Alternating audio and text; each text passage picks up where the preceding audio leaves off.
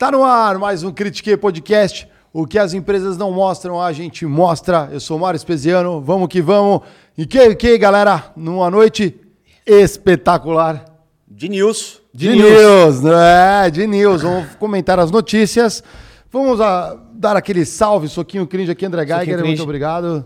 Diego Baltazar, E soquinho aí, cringe. é nóis. O trio completo na Vamos. mesa aqui. Quando junta esse trio aqui, a galera se segura e na cadeira, Só vamos. Quem- Vamos. no sofá, na poltrona.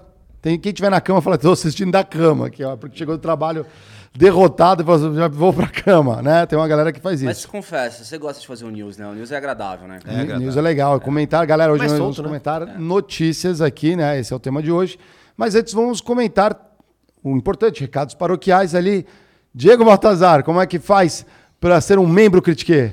critiquepodcast.com.br ou a nv99.com.br para você descobrir todas as categorias de abelhinhas ou zangão que você pode entrar para o Critique, galera. Então, se você é uma abelha operária, você tem acesso aos conteúdos que a gente e a interação que tem no grupo lá entre os membros, que é super ativo, né? Inclusive a gente está crescendo bastante. E o nosso grupo de zangão mentorado, que tem acesso a mentorias exclusivas, uma por mês, né, Marião? Uma por mês, por e a mês. gente tá querendo expandir isso aí que a galera tá pedindo É. mais temas e tópicos aí. E é. a gente alterna, né? Ah, inclusive, o, o Geiger vai dar a mentoria dele amanhã, né? Tipo, o tema ainda é surpresa ou não? Não, o tema será é, o. Combinatividade. Hã? Combinatividade. É, é que agora, é que agora é o pad. Como que é? Como que é? Ah, cara? o pad. pedal, é o pedal. o É pedal. o, é o pad. Eu, tem o, eu tenho o pad e tenho o pedal. O pad é o prático, elaborado e. Qual que é o último nível? Prático, elaborado e desenvolvido. É o Delight Me. Delight Me. Tem seu D, né? É. Diferenciado, porque o Delight Me seria em inglês. Então, para ser o português, Diferenciado. prático, elaborado, e, diferenciado. Gostei, hein? Vou- eu já quero assistir. Eu vou estar lá assistindo. Então, Olha, se se você- Eu vou assistir essa mentoria, Se galera? você não também. quer Eu perder, é, ainda tem tempo. É, amanhã é o dia. E de fato, assim, eu tenho vários treinamentos que eu já fiz na minha vida que eu acho que não agregaram tanto. Uhum. Esse, pra mim, foi o que mais agregou na minha vida. É o que eu uso até hoje. Eu aprendi isso no segundo ano de P&G, Ah, que era numa reunião de merchandising, inclusive, que era como as gôndolas funcionavam. ah, legal. E Não, foi não, não, mudando não, um pouquinho a- o negócio. Mas enfim, amanhã. Guarda, guarda, guarda, Guarda, é. galera. Eu É, sei do que ele tá falando e é, bom. Ó, o... Galera, a gente vai interagir bastante com vocês aqui, quem na- tá na live, hein? Então, o Gustavão já mandou aqui, eles têm superchat. Gustavão, a gente tem aqui, ó, um negócio melhor. Você pode mandar perguntas, pra Perguntas. gente. Como é que faz pra mandar perguntas, Geiger? Vai em critiquepodcast.com.br. Resgata seus Sparks. Você vai ter lá a live, vai ter a opção de mandar uma pergunta, interaja com a gente. E é isso aí, certo? A gente vai pôr na, na, na lata aqui a pergunta pra gente responder. É isso aí, a gente sempre comenta que a crítica é o primeiro passo da mudança, então a gente vai trazer aqui notícias e a gente vai criticá-las positivamente, negativamente, daquele estilo critique que, que tanto vocês gostam. E vocês podem também dar, deixa os comentários aqui no chat, ou se você está assistindo depois aqui o episódio, comenta sobre as notícias que a gente está falando. A gente quer saber também a opinião de vocês. Afinal de contas, todo mundo está na labuta trabalhando. Né? E essas coisas acontecem por aí. Como que você se posiciona? O que, que você pensou a Não, respeito, e vale né? dizer que a gente fez uma curadoria. Vocês vão perceber que as notícias que estão passando no mercado é, a respeito de trabalho, elas possuem algumas coisas em comum. Então, de forma que a gente consiga, cada uma na sua, ter a sua atenção e merecer o nosso debate, entendeu? Então, vocês vão perceber aí que ao longo das notícias é, tem coisas em comum aí para a gente poder falar. Sim. Certo, Marião? É isso aí. Vamos lá, Diegão, manda aí as notícias. Com o que, que a gente começa hoje, sentando a pua? A gente já, já tá com nossos visuais passando, bonitinho? Eu não vi. Cara, eu não sei aqui, a gente. ó, da- da- A matéria não vai. A primeira não vai estar, né? Que a, a primeira. A primeira. É. a gente vai Não, mas eu comentar. posso ler aqui, tá na cara. tela pra galera, certo? Pra galera tá aparecendo. Dá uma olhada nisso aqui, galera. A geração Z está levando recrutadores ao esgotamento. Que beleza. Você entendeu bem. A geração Z está levando os recrutadores, e não o contrário, ao esgotamento, cara. Então, assim, tipo, é, é o poste mijando no cachorro. O mundo tá tão maluco É. que, cara, assim. E aí a, a matéria fala sobre é, pressão é, pelo, pelos recrutadores de bater meta, sendo que o índice de turnover, né, que, que, que a gente chama de Quando as pessoas saem da empresa. sai da né? empresa, fica um pouco, né, preenchem vagas e sai com um mês, dois meses, é, afeta as métricas lá do, do RH e os caras eles estão ficando assim desnorteados com o que está acontecendo no mercado. Caramba, cara. E aí, mas assim, a gente recebeu há pouco tempo aqui recrutadores, né? O Júlio Bonhooker foi um, né? Que a gente conversou ali e tudo mais. Eu não vejo essa galera. Como que pode entrar em burnout por conta do- da, da- dessa geração? Assim, não consegue contratar, talvez? Tá, tá perdendo, tá toda hora tendo que contratar e ocupar espaço. O que, que é isso? Sabe o que, que eu lembro? É, Eu acho que tem alguns efeitos que a gente pode comentar aí, mas fala aí, Diego, depois eu acho que a gente pode se começar por lembram um. da, da. E de novo, né? O, o gênio do Murilo Gun, quando ele fez aquele, aquele vídeo sobre entrevista de emprego. Aham. Lá atrás, no começo do Murilo Gun, ele fez um vídeo super caseiro, É assim. verdade, é Onde, verdade. onde ele fala exatamente disso. Ele- Entra um cara, é, todo coxinha, assim, se candidatando a uma vaga. Ele entrevista a empresa, né? E aí o É. recrutador tá puta estressado, cansado, suado, sujo. E o, e, o, e o entrevistado fazendo uma série de exigências e o recrutador falando, meu, puta, isso aqui a gente não vai poder. É. O, o Murilo Gun fala assim: como que você, empresa, vai contribuir pra minha carreira? É. Tipo, é uma das perguntas. Exatamente, é. O que que Exato. você vai agregar, Então né? ele já, meu, meio que Mas vamos isso. lá, eu, eu acho assim, ó, vamos a- primeiro ao- aos contatos, né? É, eu acho que num país que passa fome, muitas pessoas, é, pessoas qualificadas têm emprego. As pessoas que estão mais qualificadas, elas conseguem encontrar com mais facilidade, facilidade, né? Tem emprego. emprego, é- Não vou falar que não tem é, uns empregos Deve ter, grandes, tem mas a em GI, geral tem é um monte de problema. Ah. Tanto que, óbvio, se a pessoa está saindo para ir para outra empresa, é porque esses empregos estão aí correndo. Existe um, um- talvez um grupo que está sempre em transição, né? Ele tá todos os meses sai alguém de uma empresa, entra em outras, então tem um grupo que está em transição. Eu acho que tem um fator que é, piora isso, que é o fator de inflação. É, as empresas que não acompanham a inflação no salário das pessoas, porque é aquilo, para contratar, elas te põem no alto da curva. Aí depois fica dois anos, três anos sem aumentar. Então, já tem gente que começa a, depois de dois anos, porque entrou numa curva acelerada e começou a ver que não, é, não foi promovido, ou enfim, não está tendo algumas coisas, começa a buscar outras empresas. Esse é um fator. É. É, hoje nós temos o fator da volta da pandemia, né? Então tem muitas pessoas tendo a opção de ou vendo que, cara, não funciona para mim, ou um modelo ou outro. E os dois lados também estão é, ativos nessa moeda. As pessoas que querem voltar para o escritório desesperadamente e as pessoas que querem é, apenas um emprego se for home office. É, e acho que o terceiro fator é esse fator mais cultural da geração Z, de fato de ter um é, Isso quer dizer um mimimi louco? não acho, cara, porque esse mimimi louco, acho- a gente fala de escolhas de vida. Acho que você não pode, tipo. Me louco. Não, o que, que é mimimi louco pra mim? É. É, Tem a ver com essa questão do imediatismo. Tem, né? tem. Mas acho que, assim, o mimimi louco seria, tipo, quando a pessoa, ela. É a primeira barreira, aquele que quer tudo, mas não quer fazer nada. Sim. Nesse caso, o recrutamento e a geração Z, em geral, a pessoa fala assim: não, não quero. Tá diferente um pouquinho. Não É uma necessariamente. Não necessariamente, mas esses que estão deixando os caras loucos também é porque falam: ah, não quero mais fazer isso. A hora extra eu não tô nem aí, tô cagando, tem a reunião na segunda-feira.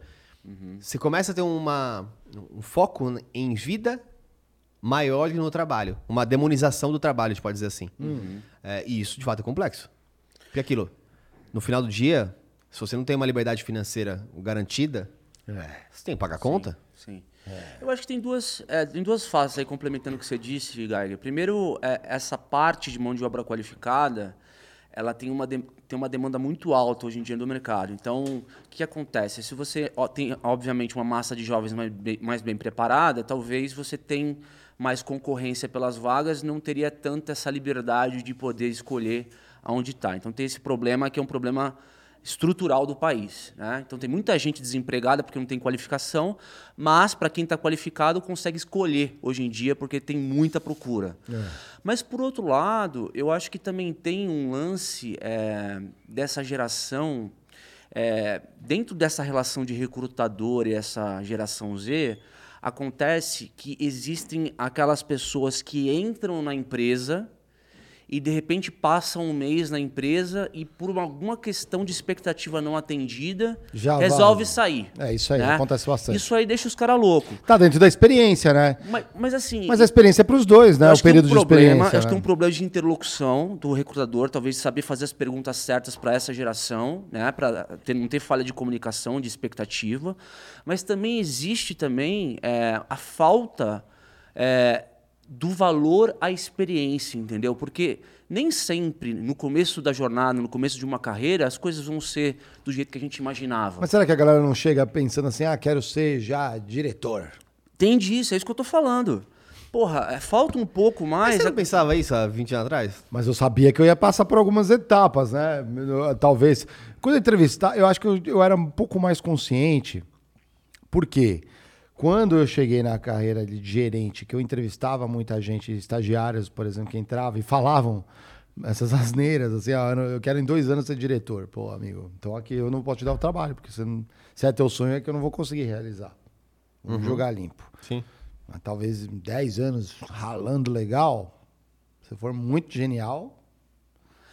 Aí você pergunta, é genial? A pessoa, sou o João genial. Não, mas não é né? nem, Mário, não é nem isso. O Juliano veio aqui e falou disso, cara. Tem moleque que entra no mercado hoje querendo sentar na cadeira de diretor, velho. Assim, Então, mas aí, pra mim, eu acho que é. Mas Querer é uma. Não, mas. Tudo mas bem, a gana, Não, aí, tudo bem. Aí vê que precisa, é, que demora, que as coisas não acontecem da noite pro dia, o cara sai do emprego e tenta e, e fica mas quicando isso, de galho em mas isso é galho. um comportamento humano. Hã? Quer pegar outro É que exemplo? hoje tá mais, velho. Quer pegar um exemplo? Minha impressão, tá? O que eu não acho que é tão mais é porque. É, o que cresceu muito? Coach. É coach. Cresceu muito várias linhas acessórias para pessoas. Então, opções de nômade digital, opções de empresarial. O empreendedorismo subiu muito. Há 20 anos atrás, você tinha 100 mil pessoas na bolsa, hoje você tem 3 milhões. Tá, não é todo mundo, mas vamos pegar que tem aí 10 mil pessoas que conseguiram viver o seu dia a dia só com o mercado financeiro, por exemplo. Então, você tem tá abrindo as opções para as pessoas, mas no final, tem muita gente que tem aquela relação que igual o médico. É, ah, doutor, eu quero, eu quero emagrecer. Então tá, tem academia, parar de comer e tal coisa. Que é igual você ah, eu quero ser diretor. Tá, você tem que fazer, sa- saber inglês, evoluir na modelo P&G, ter pelo menos três business units diferentes no seu, no seu portfólio. De você? GBS, GBU, MDO. Aham. Você tem que ter duas passagens por um país, é, o seu país de origem e um país fora. Legal. É, e essas são as regras. Você fala assim, ah, não, vou no outro médico que vai me dar uma pílula que eu tomo de noite e eu emagreço. É, é, é, é, exatamente. E aí você coloca um monte de gente acreditando nisso por um tempo. O- a cultura é, custa caro com o tempo. Tanto que a P&G, e por isso que já era um caso especial lá no passado, cada vez mais se torna mais referência ainda, porque, pô, quase 200 anos e a maioria, para não falar 100%, 90% das pessoas que estão em na, na liderança lá começaram estagiários. É. Eu fui uma exceção, mas contratei muito estagiário que hoje se deu muito bem, seguindo os princípios ali. Ó. É, o mano é que é, a gente tá começando a se deparar com umas notícias que a gente nem imaginava que ia ler é, há, há algum tempo atrás. Essa é a verdade. né? É a verdade. Tá, o mercado tá muito foda, tá muito Não, isso é. Agora sim, vamos pensar, vamos ter empatia com os recrutadores. Né? Imagina ali, o o recrutador para um processo, ele faz um screening ali de. Screening, ele faz um sortimento, não sortimento, ele, ele avalia vários candidatos, potenciais candidatos, aí faz aquele funil, aí apresenta para o gestor da área. Aí, aí valida, não, quero falar desses 10, sei lá, desses 5, traz esses 3. Aí não, não fecha. Aí você vai pro quinto, você vai pro sexto, você vai pro- aí depois ele tem que ir de novo no mercado, aí abre de novo a vaga no LinkedIn, você fala, pô, mas essa, essa vaga aqui abriu, tá abrindo de novo. alguma coisa aconteceu. E às vezes alguma coisa também tem de errado. Será que a empresa não tem alguma coisa defasada com o mercado? O salário não está compatível, os benefícios ficou, ficaram para trás, a pandemia pode ter estrangulado a empresa, ela não consegue oferecer uma coisa diferenciada como novas empresas estão oferecendo, as empresas que se prepararam melhor. Então, assim, vale pensar, se você é recrutador, se o problema às vezes está muito mais interno na empresa, se adaptar a algumas mudanças, né? A posição para aquela área, né? Fazer o estudo correto Sim. de quanto vale aquele profissional hoje no mercado. do que, né? Porque assim, é, é, e eu entendo, é muito difícil. Às vezes tem gestor que chega para um recrutador e fala assim: ó, a posição é essa, precisa fazer isso, o salário é esse. Aí o, o recrutador fala, meu amigo, por esse salário aqui, sei lá, tem que contratar um coordenador. Ele fala, não consigo contratar um júnior. Tem isso, mostrar a realidade. Ah, mas o cara que saiu ganhava menos, meu amigo. Ele saiu justamente por isso, porque o salário dele estava defasado. Ele achou uma oportunidade melhor e eu não vou conseguir repor pelo meu salário. E é curioso, porque às vezes você sai de uma empresa, aí a pessoa que entra nessa empresa, no seu lugar, tá ganhando mais que você ganhava. Mas não é porque ele merece e tudo mais, assim, é porque o seu salário, amiguinho, amiguinha, tá estava defasado. defasado. com o mercado. Defasado, exatamente. É. Acontece muito isso. Acontece, acontece. Não, mas o ponto é, a forma de recrutar, é, eu acredito que ela possa estar tá mudando porque o mercado está mudando. Mas o, uh, o, o, que eu acho que tem, é importante é o seguinte, não é com um, pelo, pelo menos o teor da notícia, não é com um recrutador ou com dez recrutadores. Me parece que é uma questão sistêmica Não, ali sistêmico, foi vários. de mercado. Então alguma coisa está acontecendo que está realmente dando, dando ruim, entendeu? É. é. Quando a gente olha as grandes empresas aí, o, o, o buraco é mais embaixo ali, né? Como, como se preparar para isso agora? É. Não, tem, não tem solução rápida. Mas uma coisa que eu acho que acontece também é... Eu não sei o efeito disso prático, eu preciso ver um estudo para uhum. poder ter uma, é, uma é ideia simples. melhor. Mas eu vi um vídeo hoje é, que era um exemplo de um cara se vestindo de mexicano, acho. Não sei quem, quem postou. Eu vi algum, alguém postou. E aí ele perguntava para pessoas na rua se aquele a vestimenta que ele tava, ela era ofensiva. E aí isso nos Estados Unidos, né, obviamente, né? É, e aí negros, brancos, várias pessoas diversas, quando olhavam para aquela caracterização do mexicano, falavam assim: "Não, acho muito ofensivo".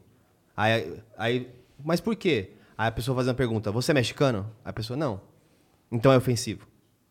Aí beleza. Então hum. todo mundo tava falando que aquilo era ofensivo. Aí ele pegou igualzinho como ele estava falando, para as pessoas falando que era ofensivo, e foi numa comunidade mexicana. Como se a gente fosse aqui no Chinatown, aqui no, uhum. ou na Liberdade, ou em, enfim. É, caracterizado da, é, do modo como as pessoas são. É, mais folclórico, talvez, sabe? Tipo aquele bigodão, o chapéu, uhum. o chapeleiro. E ele fazia a mesma pergunta. Você acha esse, é, essa vestimenta ofensiva? E os caras falam assim, não, achei legal. Pô, é, tá, tá da hora. Uhum. Então, acho que também tem um pouco disso que está acontecendo no trabalho, que é as pessoas meio que se preocuparem ou achar ofensivo coisas que não são delas necessariamente.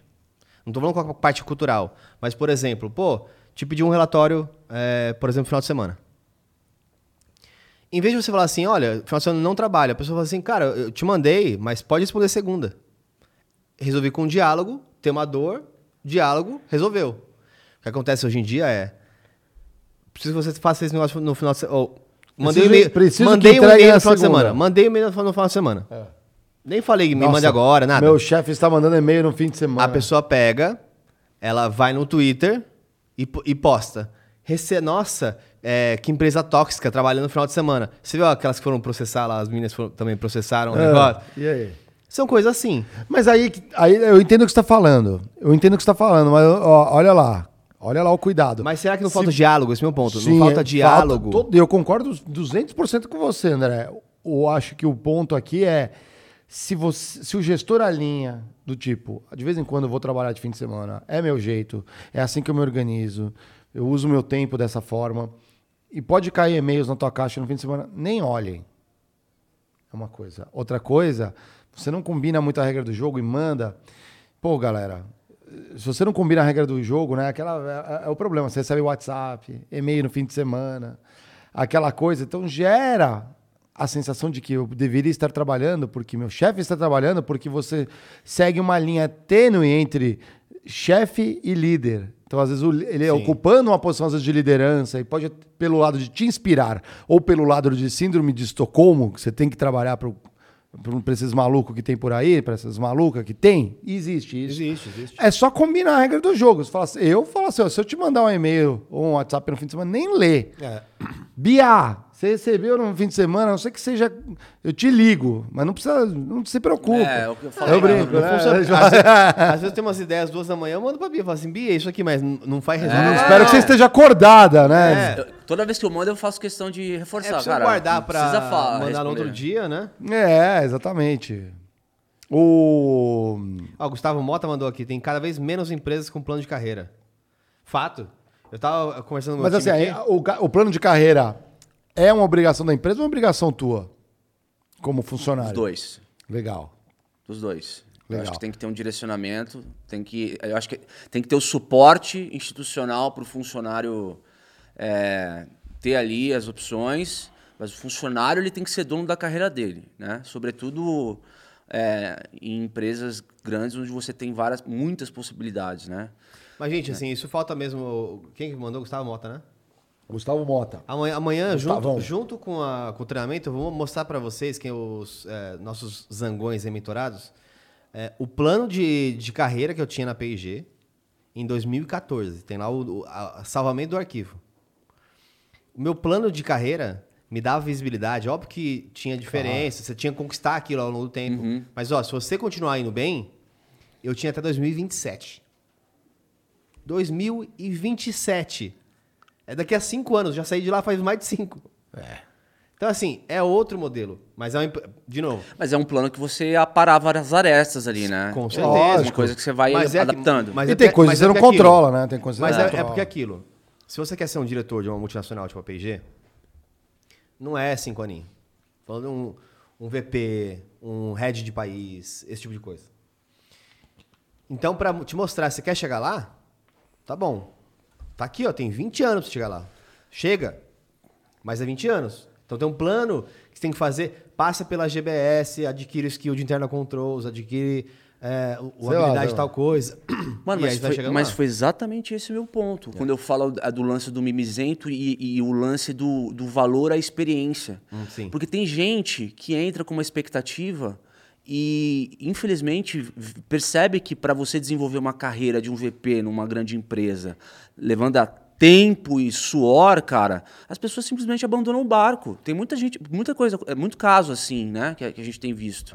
Então, enfim, é, acho que tem os dois lados ali que dá pra. Legal, vamos para a próxima, Próxima notícia. notícia. Foi- Essa foi. Rendeu, hein? Não, aí. é, é, é lógico, tema complexo aí, a gente gosta de debater. Esse a gente vai pôr no- na tela, Pedrão? Como é que é? Vamos lá, então vai direto agora, Diegão. Quer que eu leia essa manchete aí para vocês aqui? Manda ver. Manel. Chefes tóxicos atingem 8 em cada 10 executivos. Diz estudo. Depois eu comento porque essa notícia eu fiz a curadoria, mas vai lá. O que é tóxico? O que é tóxico, né? Vamos só, só pra gente situar, fica todo mundo na mesma página. O que que é Tóxico, tóxico? agrotóxicos. Ó, vamos lá. Aí ele fala: principais características de- desse tipo de profissional são Boa. Prática de assédio moral, É. desonestidade, Yeah. agressividade, narcisismo Hum. e Incompetência. incompetência. Porra, cara, eu acho que eu conheci alguém assim, viu? Sério mesmo. Esse combinado. Ah, mas tá com- sem assédio moral. Eu acho que assédio moral. Agora, não tem. engraçado que 8 em 10 é um número alto, né, velho? Pra mim, assim, é, as pessoas, os chefes. Não, não, tem que ver, peraí, tem que ver Calma. a pesquisa também. É. Eu entendo. Mas independente da pesquisa, uma coisa é fato. E isso é só pegar o padrão de um executivo dos anos 80, dos anos 2000 e hoje. é, está muito melhor do que era. Só que a curva de crítica ao modelo tá mais acelerada. Sim. Então, tipo assim, ó, eram muito tóxicos e não podia nem reclamar. De repente, alguém começou a reclamar. Falou assim, gente, isso aqui tá um absurdo. Qualquer motivo, assédio moral, é, assédio sexual, racismo nas empresas, um monte de motivos justos. E você vai, vai, vai aprofundando, vai aprofundando. Se oito em cada dez são tóxicos, eu fico pensando assim, será que essas pessoas que responderam não, não são chefes de ninguém? É isso aí, sabe? Porque senão elas também são 8 em 10. Uhum. E aí o que tá acontecendo nesse mundo? Não, é exatamente isso é legal, porque eu fui ver, a gente às vezes recebe, galera, aquela notícia que impacta. Essa impactou, né? Estamos trazendo aqui para vocês. E vamos fazer o trabalho certo. Eu fui ver a pesquisa aqui, ó. Se rodar aí, ó, Pedrão, dá uma procurada. Foi feita com 300, Continua ali. 300 Eu acho e... É, é, peraí, vamos achar aqui o número certo. Vai, 380 pessoas foi a amostragem. 321 ali, ó. Ó, 321. 300 e, ó, O problema- aqui, ó, 321 profissionais do nível de gerência, ou seja, chefe de chefe, diretoria presidente e conselhos de empresa. Então, eles já perguntaram se trabalhavam ou trabalhavam com. Já trabalharam ou trabalham com um chefe tóxico. E 78% diz que sim, é quase 80%, né? Arredondaram a pesquisa e a amostragem foi de 321 profissionais. Vamos lá. Vamos pegar uma empresa grande, uma empresa grandona no Brasil, tem 10 mil funcionários, grandona. Quantos gerentes tem numa empresa de 10 mil funcionários? Não, mas aí altos executivos, E, mano. não, não, sim, gerente pra cima ali, ó. Ah, Mil. Mil. Então, será que a pesquisa foi feita numa empresa só? Foi feita com três empresas? Foi feita com quatro foi empresas de médio porte? Tá falho! E o que eu vejo, às vezes a mídia vai soltando aquela matéria, assim, pô, porque é uma manchete estrondosa. Agora vamos lá. eles não deixaram claro, né? Não deixou claro. Então, É. galera, dica critique. Vai na notícia, lê e interpreta esse negócio. Porque você fica assustado. Você fala, caramba, meu chefe é tóxico. Porra, se 8 tem 10... Ele é tóxico, eu não sabia. Não, aí você faz as contas, assim, na minha empresa tem, sei lá, 80%, tem porra. 10 departamentos, finanças, jurídico, é, compras... É, É que assim, Armar, oito- você faz a conta, todo mundo é tóxico. Oito em cada dez já trabalharam. Com alguém tóxico. Já trabalharam, Vocês já trabalharam não com alguém... necessariamente trabalham. Vocês já trabalharam com alguém Tá, mas, ó, tóxico? Vocês já lá. trabalharam com alguém Vamos- tóxico? Vamos, vamos só colocar também um, um parênteses aí, em especial em relações de chefia, que a gente já falou de jabuti na árvore. Isso é uma coisa. É, não é- Tudo bem. Tudo bem, existem os jabutis. Mas você falar que um chefe é incompetente É muito... é no em casos específicos, generalizar é sempre burro. Não, é, é tipo assim, a área não tá funcionando. Mas mas 80%? É muito não, impossível. Assim, será, será que não é você que não adapta Não, conhecimento? não, não, você não, mas talvez não, se você não. olhar pra trás, que eles já trabalharam, não é tão impossível já assim. trabalharam e assim foram é, características que as pessoas é, inúmeras é, entre elas a comp- incompetência entendeu É, não, não significa que todo mundo que respondeu mencionou a incompetente Eu concordo. Talvez é o único ponto que eu gostaria... Às vezes, às vezes mencionou o assédio moral. Então. E o outro ah, falou narcisismo. Eu só né? gostaria nessa pesquisa que a, a pergunta é, do Ying Yang tivesse sido feita. Sim. Você, você já teve chefe tóxico? Sim. Você se considera pessoa tóxica? Legal. Se a resposta fosse 1 em 10, eu ia falar assim, tá errado. Porque os caras veem o- todo mundo tóxico e eles não. É, o que você considera uma pessoa tóxica, né? Preenche aqui, né? Você é narcisista, você faz assédio sexual, É. assédio E a, gente, e a gente sempre procura se colocar no centro e, e- e- julgar o outro, né? É, a gente nunca ah, se coloca em, em autocrítica e em autoexame, enfim, você... Um exemplo, depois a gente pode olhar.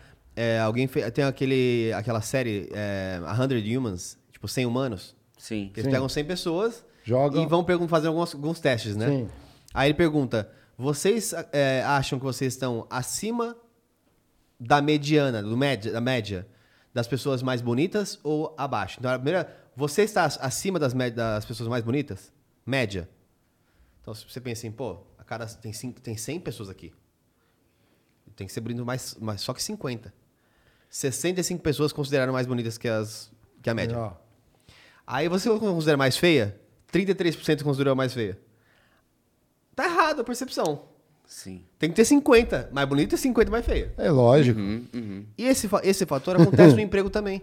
Lógico. Você fala assim, às vezes considera menos tóxico que a média? Olha a pergunta capciosa. Não, isso é bem legal que você está E falando. tem, Com e tem um dado interessante: 70% das pessoas se acham mais inteligentes do que realmente são. Isso, Isso é muito bom, Isso, é. isso é, é- é um viés de, de confirmação que não diz respeito é, uma, uma coisa intencional das pessoas. É coisa do ser humano. A gente é enviesado em tudo que a gente faz, entendeu? Inclusive, essa pesquisa é enviesada, na minha visão. Eu também acho enviesada. Último exemplo. a Não, partir- não, mas agora pro- você- Antes da próxima, eu tenho um não, não, exemplo. Não, não, sim, mas é só para comentar uma coisa de ambiente tóxico, é que às vezes a gente vê a, essa toxicidade dentro do ambiente como uma causa que você conecta direto com o teu chefe, como uma ação dele. Mas a ação, digamos assim, vai, narcisista, ou dele assediando as pessoas. Às vezes, o ambiente está tóxico pela, porque o teu chefe, a tua chefe, é conivente com uma situação que acontece dentro do teu ambiente de trabalho. Exemplo, sei lá, o pessoal brinca com um sujeito que não gosta das brincadeiras e o chefe permite e ainda vai lá e chuta o morto também, que a gente brinca. Vai lá e zoa junto. Isso é um ambiente tóxico, entendeu? Então, assim, se a gente. A gente podia fazer um extra só falando do mundo Ah, tóxico. com do- acho que dá, né, galera? Vocês querem aí? Deixa aí no- nos comentários que a gente faz um extra só do corporativo tóxico. A gente vende máscaras e usa um traje especial radio, anti-radiação aqui para poder falar disso. E, pode, e a gente pode convidar pessoas que a gente já trabalhou que são tóxicas, mas a gente não vai falar que o tema do dia é esse. Ou, ou pessoas que são projetos de toxicidade, né? Te- teve um estagiário, não teve, que tava vendendo fofoca da, da Jufina?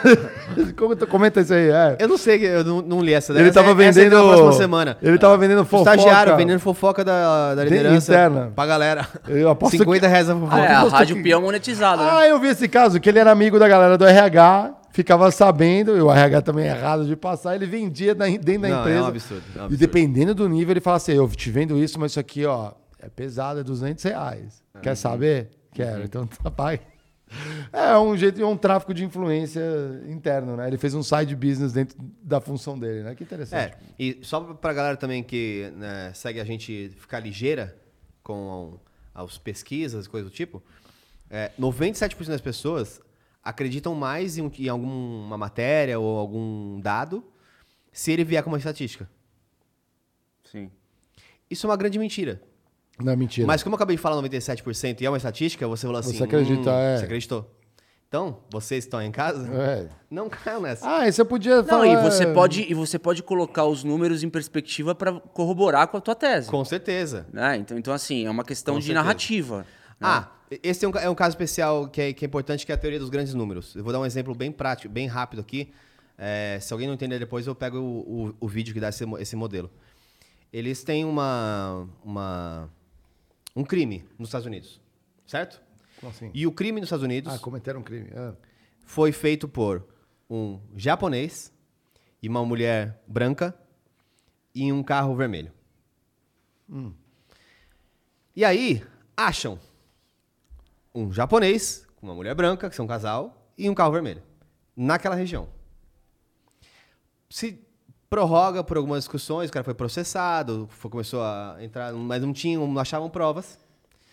A defesa, a promotoria, em desespero, falou: olha, é, a chance de ter um casal japonês e uma mulher branca com um carro vermelho, a gente foi medir e é uma em um milhão. Então você não pode deixar solto esses criminosos, é, porque é, é muito Sim, provável entendi. Você está usando um argumento estatístico. você vai estar mais certo prender as pessoas do que não, não prendendo. É uma falácia dos grandes números É. que ninguém percebe. Por quê? Se é um em um milhão, e na região da Califórnia, por exemplo, tem, 50, tem 5 milhões, já são cinco casais Que poderiam estar que na mesma situação. Japoneses com uma mulher branca e um carro vermelho. É. Ou seja, se você prender um deles, a sua chance de errar é 80%. Porque quatro não são e só um é. Aí você pegou um e falou assim, ah, um em um milhão. Olha a diferença. De 80% de erro para um em um milhão. Você devia ser advogado de defesa, hein, Geiger? Porque Ah, você ia defender eu ali. ah, eu isso sou aí. ligeiro com Pô, argumento, Você deu uma cara. ideia aí, ó. Galera que é Zangão mentorado, depois da outra mentoria vai ser um Diegão, depois bom, da outra. Tem um livro muito Eu vou bom falar de chama- argumentos vou aí. recomendar né? aqui, que fala exatamente disso, que é a questão das perspectivas e das narrativas, né? Chama O Sinal e o Ruído, galera. Procurem aí que é excelente e fala um pouco do que o Daniel Kahneman fala em Rápido Devagar, né? Como que as histórias, a gente procura montar elas conforme as nossas crenças, né? Então, E- Isso que vocês estão falando é uma das formas de argumentar. Eu vou, para quem é Zangão mentorado aí, na próxima guarda, porque isso é importante. Porque, é, como argumentar? Você vai usar isso com o teu chefe, nessa, pares. Vou nessa. acho que eu Vai nessa, isso é legal. Isso aí eu dou em negociação, mas eu vou abrir um espaço porque é, é denso. É. A gente esquece. E a gente engole muita coisa porque a gente não percebe. A gente está recebendo uma argu- um argumento. Mas, gente, estudem argumentação, estudem estrutura de premissas, estudem filosofia. É importante, cara, porque assim, você se liberta para pensar com o próprio. sim. sua própria visão, né? Eu acho. É, você queria. É, gente, leitura liberta, né? Você Qual que é a vai... próxima, Marião? É, Diegão vai mandar. Diegão aqui, vai ó. mandar? É... Ô, Pedrão, vai colocar? É do Santander, né? Hum, Vamos falar de banco. Essa é foda, hein, galera? Saiu essa semana aí. ah, Justiça condena Banco Santander a pagar 275 milhões. Repita. 275 milhões Meu de Deus. reais Ah. Por assédio moral. Para quantas pessoas? Para quantas pessoas? Foi uma ação coletiva. Ação coletiva, Então não hein? foi de um, de dois. Foi uma ação coletiva. Olha, se eu entendo uma coisa de justiça, é ação coletiva, meu amigo. Cara, assim, é. Olha lá, por danos morais coletivos em razão de metas abusivas, adoecimentos mentais e práticas de assédio moral empregados. Tem detalhes aqui nessa matéria Manda ver. que é a- a- as pessoas elas estavam começando a, a sofrer tremores, ficarem doentes, é, É, ver coisas. clássico, né? Porque é uma meta ver impossível. Não, porque é a pressão psicológica, é a questão de você ser cozinhado é, por uma meta inatingível ou por algum assédio moral de um chefe que tá em empresa que, cima. agora tá na, tá na moda, Não, assim, ponto- põe uma meta inatingível o ponto, o ponto e é o deixa seguinte, ver se vai. O ponto é o seguinte. Eles, é, eles acham que isso funciona. A questão aqui é que tem muita hipocrisia, é porque se discute muito, principalmente é, dos, dos grandes bancos que puxaram essa, essa discussão em falar de ESG. Né? Só lembrando, ESG é meio ambiente, social e governança. Né? Então, é, uma das letrinhas do aí diz exatamente a respeito do cuidado com as pessoas. Né? E haja greenwashing, né, cara? Haja perfumaria, maquiagem para poder explicar isso no relatório pro acionista, porque o foco é ESG, mas o que, que eu vou falar para me justificar diante de um negócio desse? Cara, eu vou dar uma baita opinião aqui, ó, que é o seguinte, ó. Se tem alguém que tinha que estar se importando com ESG de todas as empresas, em todos os mercados, são os bancos. Por quê? Sem mundo, não tem dinheiro para mexer. Sem pessoas saudáveis, não tem. Né? Sem pessoas, não tem dinheiro para mexer. Sem empresas, ciclos e tudo mais, não tem empresa. Se você não cuida, inclusive, dos seus próprios funcionários que fazem a máquina girar dentro do teu negócio, você, não- não- você perde a razão de existir. É uma autossabotagem que você faz dentro do seu negócio. Chega a ser o limiar assim, entre o extremo de ser extremamente burro em como conduzir os negócios, com uma elisão entre não respeitar absolutamente nada da sociedade que você está inserido, no, e o contexto está inserido como propósito de empresa. Você não, você não cuida dos seus funcionários corretamente. Aí vem a dúvida. Por quê?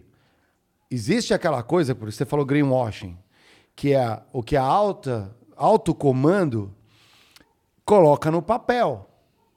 Ele fala, galera, essa é a direção que a empresa tá, tá- quer tomar, nós vamos marchar para esse lado, é assim que nós gostaríamos de ser.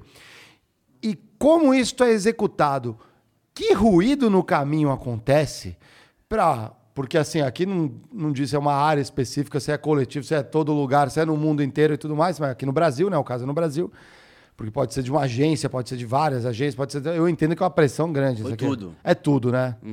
Como que, aonde acontece essa quebra e quais áreas são envolvidas na discussão de metas, objetivos e tudo mais? Porque ali também tem assédio, né? outros tipos de assédio, que aí vai mais do fator individual. Mas como que a galera pega e fala assim, cara, ninguém parou e falou assim, levantou a mão e falou assim, então, isso aqui vai dar ruim. O que vocês estão querendo fazer vai se explodir, vai nos explodir 06, não é assim? Pô, isso é absurdo. É, é que eu acho que isso também é o impacto da primeira notícia que a gente comentou. Que também fala muito de mudanças de, de, de carreira ou de empresa. Construir cultura é muito difícil. Então vamos lá. Se eu tenho uma cultura que ao longo do tempo reforçou que eu tenho uma meta que é compartilhada entre todo mundo, mas aquela meta é meta real. Não vou ficar inventando meta para você bater e falar assim, ah, era colchão, pode menos. Porque aí ao longo do tempo, o que você fala, você para, para de acreditar na meta. Certo? É. Então, essa metas é uma questão muito sutil para ser tratada. É. E o que a gente vê em grandes companhias, inclusive, é até vem uma da liderança uma meta. Essa meta já vai com uma meta secundária para o time Existe comercial. uma pressão por corte de custos, né? Porque os bancões, como ninguém, precisam é, desinvestir ou cortar custos para poder competir num mercado que está completamente diferente. Completamente. E você tem, eventualmente, gestores que não estão cumprindo uma cultura da companhia. Eu já vi, por exemplo, não vou mencionar nomes, mas eu dou uma meta de 100 como direção. O, a direção comercial pegou a meta de 100. Ah. Aí ele repassa 110, porque ele quer garantir que no final do mês ele não tenha apuros. Porque ele acha que ele vai receber 110. O gerente passa 120 pro vendedor executivo. Esse vendedor executivo pode falar que o cara é tóxico, concordo. Porque acabou de aumentar em 20% da meta, É, são metas inatingíveis. que é assim. inatingível. Não, mas o meu ponto é o seguinte, cara. A hipocrisia do mercado em tratar temas como ESG, por exemplo, é do tipo: vou criar uma diretoria de sustentabilidade. Vou investir, vou investir somente em empresas que tenham pautas ESG claras, projetos que impactem as pessoas na ponta, eh, no meio ambiente, no social, no social, na governança. E dentro de casa, não tem a capacidade de observar, cara, para as próprias pessoas. Então isso me deixou assustado. Falei, cara, é, são, as pessoas, são as organizações que formam opinião no mercado a respeito do tema, mas ao mesmo tempo não faz o dever de casa. Mas é que, assim, comprar, comprar o seu material de uma empresa que é- também tem selo SG, é, dar diretrizes como mal de SG, também dá para fazer para fora. Porque o dinheiro paga. Para dentro não paga. Aí vem a multa. Esse é o ponto. Porque no final é isso. É- a gente sabe que o, mundo, o, o capitalismo em si, cara, é uma competição sangrenta. É, sangrenta. É, talvez foi um- muito lúdico, mas difícil, de alta competência, alta é, competitividade por pontinhos e informações. Então. É muito difícil Não, mas, de eh, lidar. Deixa eu colocar um, um ponto. É, essa discussão é complexa porque, é, se vocês não viram ainda, galera, recomendo ver o episódio com o Fábio Perovic sobre ESG, onde ele fala que a cultura, a cultura organizacional e ESG são benefícios, são resultados que não, nem sempre estão visíveis no curto prazo. Quase sempre não estão e que é muito difícil de medir também. Porque, tipo, como é que você vai dar metas realistas para poder comparar com funcionários motivados e que se os, os funcionários estão motivados, eles vão ser mais produtivos e vão trazer melhores resultados para a empresa no, no- no longo prazo. Como é, que, como é que você sustenta essa tese? Então, o mercado, além de ele ter muita pressão por resultado, tá muito essa questão do imediatismo. Os caras querem ver resultado para para amanhã, entendeu? É fato. Porque é, é uma, é uma pressão que vem. É, é uma empresa global, no caso, né? Então, as coisas se juntam e, e saem fora do controle. Podia trazer a galera do Santander para conversar, Quer inclusive um perguntar exemplo- sobre um isso. exemplo né? bem básico. As Suas, as metas que vocês tiveram em carreira em geral, elas eram mensais ou trimestrais? Ou anuais? Eu trabalhei com muita meta anual, porque o meu trabalho, um pouco de tudo depende do projeto, mas muito anual, porque o meu trabalho ele depende de um desenvolvimento maior, né? Complexidade maior. O, o que eu vejo que as empresas que se deram melhor ao longo do tempo em relação à cultura de metas foram aquelas que flexibilizaram o timing. Se eu ponho, por exemplo, uma cultura de metas mensal, está sempre puxando num limite. Eu já tive Foda. semestral. E você cara, não é. permite que ele perca um mês, que às vezes é importante para a relação comercial. Você você sabe muito bem. Sim. Às vezes é bom pra você perder aquele mês, porque você fala assim, cara, vou arrumar seu inventário. ou- ou- é isso mais um bem de consumo, né? Mas eu vou é, preparar melhor um plano de negócio pra você e talvez eu possa até vender duas vezes o mês que vem. Mas é melhor a gente fazer isso. É, então, empresas que têm metas trimestrais ou que começam a olhar com mais de médio prazo, o, o bolo, você tem que vencer o bolo. Empresa de tecnologia Tendem assim, a é. ser melhor pra saúde Mas, mental das mas- pessoas. mas esse ponto é interessantíssimo, porque é, o que, que acontece? Não é só a questão de você flexibilizar o timing. Uma empresa que é guiada por fechamento mensal, por exemplo, ela necessariamente, é, os clientes dessa empresa vão aprender sobre esse comportamento e vão utilizar isso Ah, para depenar, às vezes, negociações Ah, que... Diegão, aí, ó. Porra, cara, você falou tudo. Não, você é comprador, você sabe o que eu tô Não, é falando. lógico, eu sei que você tem meta mensal, meu irmão, eu vou esperar o limite. Em você vai até você especial- me dar um desconto. Em especial os atacados do Centro-Oeste. e os. é, É, do interior, do é. interior. Cara, E os não- cash and carries grandes também. Cara, o cara sabe teu ciclo. É. Acabou, matou, entendeu? Assim, é uma burrice. O mercado se autorregula, alguém descobre. Exatamente. No almoço, você Exe- contrata um ex-vendedor de uma empresa, passou. Você é um. A dica, você é um. Você é um fornecedor de uma empresa. Você é um grande fornecedor de uma empresa. Contrata um vendedor dela. Acabou. Você, contrata um vendedor dela. Paga peso de ouro. Você descobre os ciclos, só que você não tá bem. Você vai estar bem, cara. É simples. Exato. E é sempre, cara, quanto menor é o tempo de medição, maior é a cenoura que vai... É, ou é na frente ou atrás. do povo, entendeu? Que tá ali É. querendo, tendo cumprir Aí tem burnout. É, exatamente. Aí o cara burnoutado é de- é despesa para empresa de saúde e não tá gerando boleta. Não é? Exato. Fora que tem exemplos também que ajudam a, a, a pôr né, na. Estão falando da uberização do trabalho, né? É. É, você, por exemplo, coloca uma meta na pessoa e para garantir que ela vai executar aquela meta ou que ela vai se forçar mais aquela meta, você joga o salário dela, é, o fixo, lá embaixo e o variável lá em cima. É. Tem então, isso. tipo, ah, a pessoa ganha 10 mil reais por mês, Marião, Empresa de tecnologia. mas é 1.500 fixo e 8.500 variável. Ah, eu conheço essa Então, se a história, pessoa não bater um mês, você tá ligando? Você não tá ligando. Não, quer dizer, óbvio que tá ligando, mas é muito men- menor o, o prejuízo do que se o cara ganhar 8 de fixo e 2 de variável. Então, essas relações de trabalho também estão muito É. ficando O complexas. da meritocracia, né? O- Qual que é o limite disso? O limite disso é 100% variável, que é a uberização, que são os motoboys, por exemplo. Em grande parte, eles trabalham por é 100% variável. Fez entrega, ganhou um, É, um aí pedaço. depende muito da indústria, né? Tem indústria que não é razoável. Agora tem outras, por exemplo, você vê muito isso em indústria de segura- seguradora, segura de vida, né? É, a seguradora começa pagando um colchão ali de salário durante um ano, onde cada mês vai decrescendo esse fixo e o variável, o componente variável vai crescendo, até que chega um momento que o cara fica no 100% variável. Aí é a carteira dele, mas também as possibilidades de ganhos desse cara pode ser muito Sim, maiores. você entendeu? escala mais. Aí o cara monta a própria. Mas, de novo, o cara levanta todo dia com a cenoura, É, começando sentado devendo. na cenoura, É mano. zero. Devendo, aí ele abre, ele começa o mês já com a folha, né? É isso aí. Exatamente. Qual E é a aí? próxima? Vamos pra próxima, Diegão. Fala aí. Calor na Europa, Pedrones. Calor na Europa, meu Deus. O calor na Europa, galera, Mas está... na onde? Na? Finlândia? Não, na, tipo, esse, esse exemplo ele vai em UK, né? Na Reino No Unido. Reino Unido, é. Mas Nossa, é, é, lá quente mesmo. é, a onda de calor tá forçando a galera a voltar pro escritório.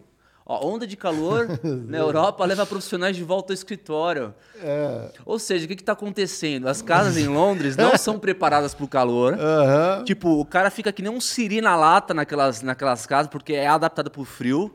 Aqueles telhados lá que parece mais uma... Manta. Uma estufa, uma manta, aqueles corredores É que tem, estreitos. ele- eles têm é, calefação na casa ali. É, né? mas não tem ar-condicionado. Tem... Aí o cara tá saindo de casa para pro escritório pra, pra aguentar, Ó, entendeu? me incluo na lista aqui. Já fiz isso quando teve essa onda de home office, trabalho em casa, até que passa um verão, um dia que você precisa trabalhar de casa, e eu não gosto de ar-condicionado, a rinite pega pra caramba. Aí eu fui um dia para falar assim, vou pro escritório esse verão todo, É. todo, todo. Eu, eu me incluo nessa galera aí. Agora, tem um dado interessante sobre o tema da. do- Prefiro sentir do- o bafo do chefe do- embaixo do ar-condicionado do que de casa suando. Ah. É, a onda de calor, ela é a mais forte e não sei se acho que em 50 anos, assim, um negócio absurdo. Cê- cê- E aí, vamos lá, o que vocês acreditam nisso? Você acha que é realmente uma interferência do homem? Você acha que é um ciclo natural? Esse debate é. Esse, esse debate Acho é. que sim, acho que é inegável. Tem um, É. tem um gráfico muito bom é, que ele mostra a rotação do, do planeta ao longo dos anos, dos últimos 200 anos, a temperatura média do planeta e que ele realmente está numa elipse é, Ab- abrindo, né? abrindo. Uma espiral, né? ficando mais quente. Uma Realmente espiral, tá ficando mais ficando quente. mais quente. Então, mas será que não é um ciclo também? Daqui a pouco esfria? Isso. O, o grande ponto é que, assim, é, o que a gente faz, se- será que se a gente não fizesse nada, a gente iria para um cenário irreversível? Estamos indo para um cenário irreversível? Acho que essas que são as maiores dores. Né? Essa Porque, é a assim, tese da galera que caga pro aquecimento global. É. Que acha que, meu, a gente aqui, Pode- acho que é- a, a gente é a última bolacha do pacote, mas a, a engrenagem do planeta é muito mais complexa que isso, Mas entendeu? e é, e é o que eu sempre falo, dentro de uma verdade, você tem várias perspectivas. A verdade continua sendo verdade que só quem tá daqui a 100 anos vai saber e vai olhar, não, realmente, Esses caras eram muito É, bons. Então, assim, tipo, na cabeça é. Se a gente pode fazer alguma coisa, vamos fazer? vamos fazer, porra. Isso. É. Só que ao mesmo tempo, Exatamente. é o ponto que acho que entra no- na, na polarização da- de todas as discussões, que é, tem uma pessoa que também, as- algumas pessoas que querem ser, ser revolucionárias sobre o tema, fazem alardes que, por exemplo, falavam que em 20 anos é, o Santos ia sumir. Porque o mar ia subir 4 metros e Santos não, existiria mais. Aí você fala, pô, mas calma, quatro- em 4 anos é, tem que subir. Não, é. Então, assim, aí fica começa, aí começa o, terra- o negacionista de um lado É. e o outro que acha que amanhã as pessoas vão começar a fritar na rua. É que é, se passam dos dois lados, né? É, é, é. Mas o ponto é que hoje, assim, a maioria da galera já fez acordo global aí, cada país, pelo menos as- a maioria dos países aí que teve no último acordo de Paris, né, que foi o grande pacto para até 2050, é, com metas de mudança de matriz energética, por exemplo, né? Puta, como que eu consigo diminuir a emissão de dióxido de carbono? Inclusive, mais um dado que essa, que essa matéria traz é que a- as temperaturas que eles estavam esperando para 2050 realizaram agora. Então, assim, é mais um sinal de que, cara, as coisas estão um pouco mais aceleradas do que, inclusive, se previa com impacto. Então, é mais, talvez possa ser mais sério do que se pensava.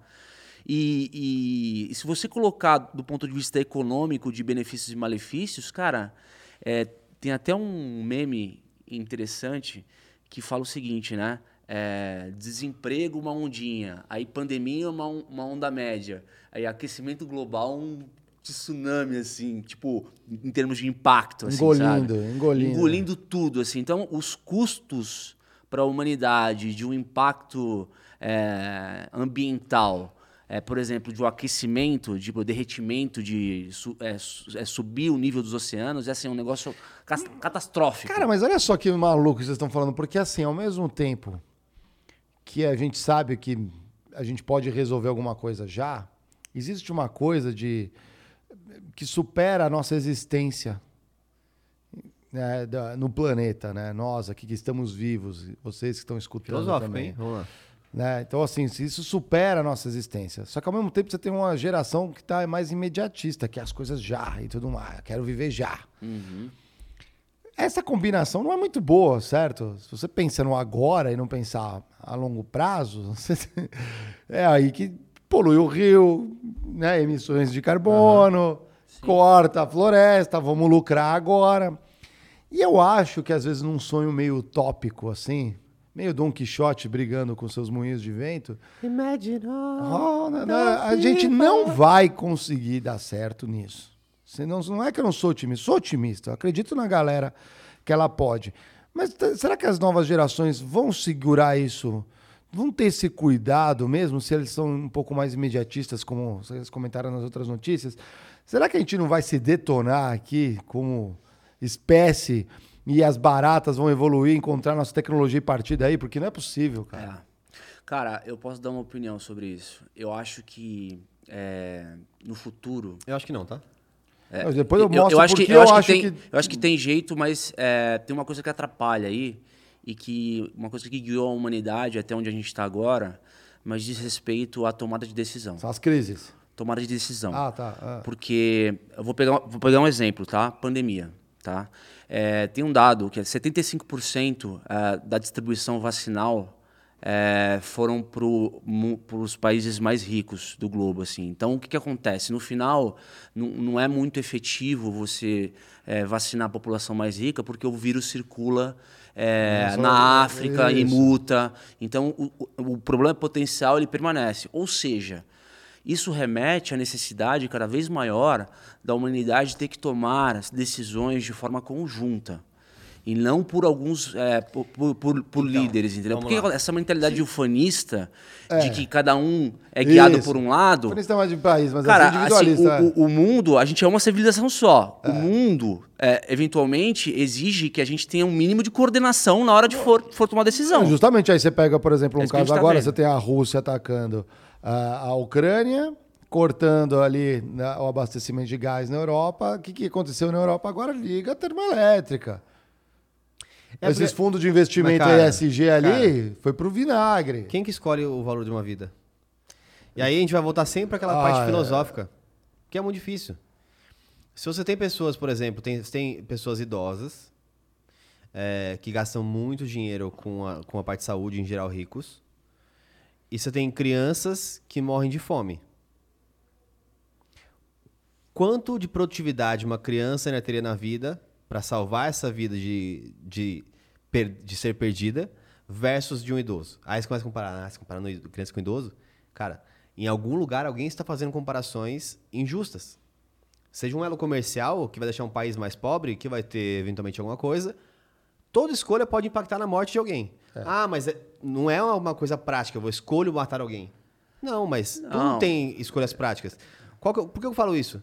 Tá, surgiu uma matéria de uma cientista, acho que até é, cientistas alguma coisa, que vou ver depois no, no, no Instagram, mas que ela fala que a, os analgésicos estão ficando, as pessoas estão ficando tão resistentes, de tanto que elas usam em países mais envolvidos, que pode ser que no curto prazo a gente não tenha uma nova. Se ele continuar, Alternativa. Não é se desenvolvendo antibiótico, é. Antibióticos, é. A sim. gente pode não ter mais a cura.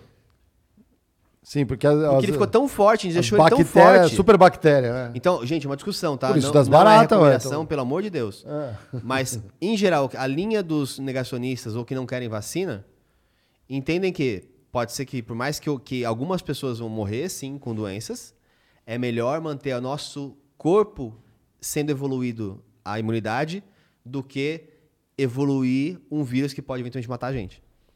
Discussões filosóficas, pelo amor de Deus, sempre é, não, mais, tem gente, mas, mas não está é. correto. Não está correto. A, comenta aí, Diego. A ciência provou que, cara, é, a cobertura vacinal é o que está garantindo a, a, volta à normalidade é, das pessoas diante Lógico. de um isolamento calma, calma. nunca antes Eu não sou, não sou negacionista. Não sou negacionista. Não, mas é, é, que, é, que, é que isso, não, é, isso, isso é, é fato. Eu sei que é fato, eu sei que é fato. Mas o ponto, assim, você estava olhando uma, ainda assim uma perspectiva. Lembra do, do 1 em, em 10 milhões uhum. versus 80%? É, ninguém tem uma bola de cristal. Até porque surgiram novas cepas, etc. A vacina que a gente está dando, quando a gente encontra e pega o vírus de novo, o vírus tende ou tem uma, uma chance maior de evoluir e buscar uma nova forma de ficar é, crescendo, né? Uhum.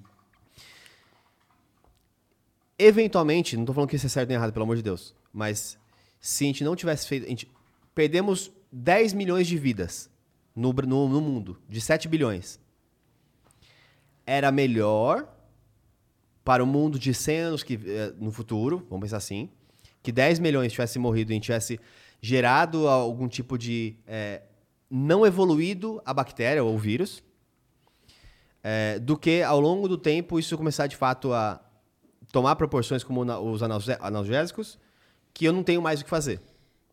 De novo. Sim. É melhor. É aquilo que você gosta falou da EDSG. Se eu posso fazer agora, vamos fazer. Uhum. Não, mas eu posso te dar um dado? É, com o aquecimento global, o que, que acontece? É, regiões do Ártico, que antes estavam intocadas há milhares e milhares de anos, estão arriscadas a derreter. Quando derrete regiões de milhares e milhares de anos intocadas, você potencialmente libera novos vírus. Com certeza. Com então, assim, o meu único ponto é o seguinte: é uma, uma população que tem desafios globais é, uma população, é, digamos, a civilização humana que está cada vez mais conectada, sem fronteiras, onde as pessoas viajam. É, puta, eu tô na China em, no máximo em 18 horas, fazendo conexão. Eu vou para onde eu quiser no lugar do globo, cara. exige uma nova forma de organização em algum, em algum momento, entendeu? Por quê? Porque diz respeito à nossa sobrevivência aos novos desafios. É só esse meu ponto, entendeu? É que eu acho que a agenda, humanita a agenda global, ela tá longe de ser humanista. Você só tá aqui conversando em português no Brasil, vindo de uma família provavelmente europeia, porque o, Brasil, o mundo tá, esteve em guerra e continua em guerra. E muitas das coisas que a gente desenvolveu, inclusive para tecnologia, foi tecnologia de guerra. De novo, é, só levantando um ponto mais uma vez para reflexão de que nem tudo é uma perspectiva só. Sim, sim. É que não é. Eu não estou falando, eu não estou negando o que aconteceu no passado. É, isso, isso também é uma, um pouco de. Às vezes é, fica um pouco mal entendido. Se a gente está aqui é, através do que a gente passou no passado, e eu não estou negando a, a, a, o lado conservador da história. O que eu estou falando é que as pessoas vão precisar em algum momento se organizar e tomar decisões de forma diferente, porque é. eu concordo com você, não está humanista hoje, mas como é que a gente consegue, enquanto civilização, como tornar agenda, esse mundo agenda mais humanista? O que, o que eu acredito, eu acredito que grandes organizações globais tendem nas próximas três ou quatro décadas ganhar força e deixar de ser uma parada um pouco alegórica, talvez, por mais que eu concorde que se façam bons trabalhos, é, mas ainda mais alegórico versus uma de fato um poder mundial. A ONU, por exemplo. A ONU podia ter um papel mais executivo em, por exemplo, de pô, leis igualitárias em todos os lugares de verdade. Mas fica um negócio de um fórum, por enquanto, ainda é uma questão embrionária. Sim. Se eu tenho, por exemplo. Um... Não, eu não estou propondo o governo da ONU, não, tá? É, não. É, tipo assim, a gente tem que descobrir as, as maneiras, Isso. né? Tem é, modelos. Eu tô falando que, independente de quem, quem é a ONU, mas é, eu acho que referências globais é o único jeito de você unificar. Porque, sabe aquela coisa do, do inimigo comum, externo? Se a gente estivesse em guerra com um outro mundo, ia estar tá todo mundo fazendo, vamos, gente, aprender a mesma língua. É. O ser humano, ele, ele, ele é adaptável. Então a gente já está falando a mesma língua em cinco anos, guerra contra o mundo. Em cinco anos, todo mundo fala a mesma língua, todas as tecnologias estão liberadas para todo mundo, e a gente vai fazer tudo para matar aqueles desgraçados do outro mundo. Sim. Uhum. É.